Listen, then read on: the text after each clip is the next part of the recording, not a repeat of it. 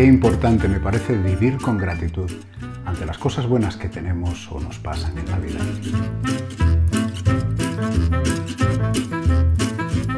Reconozco que no siempre he vivido así. En mi caso, ha sido muy difícil aceptar que tenía ciertas capacidades o talentos y que debía vivir responsablemente con ellos. Aceptarlos como una responsabilidad más.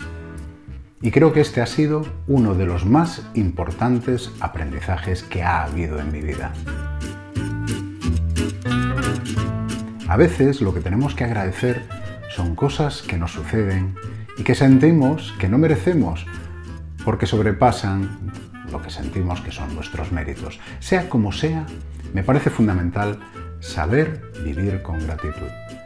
Creo que esta actitud, este hábito vital, hace que vivamos mejor, que aumente nuestro bienestar y que nos sigan sucediendo cosas buenas.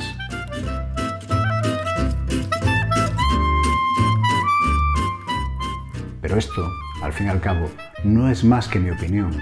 Si quieres conocer otras, como la de la psicóloga Silvia Álvarez Soto o la de la psicopedagoga Ayala Tucha, escúchanos esta semana en nuestro episodio de Vivir y Convivir que dedicamos a la gratitud.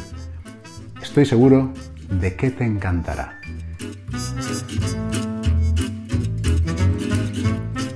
En unos días podrás disfrutarlo en tu plataforma de podcast favorita. Muchas gracias.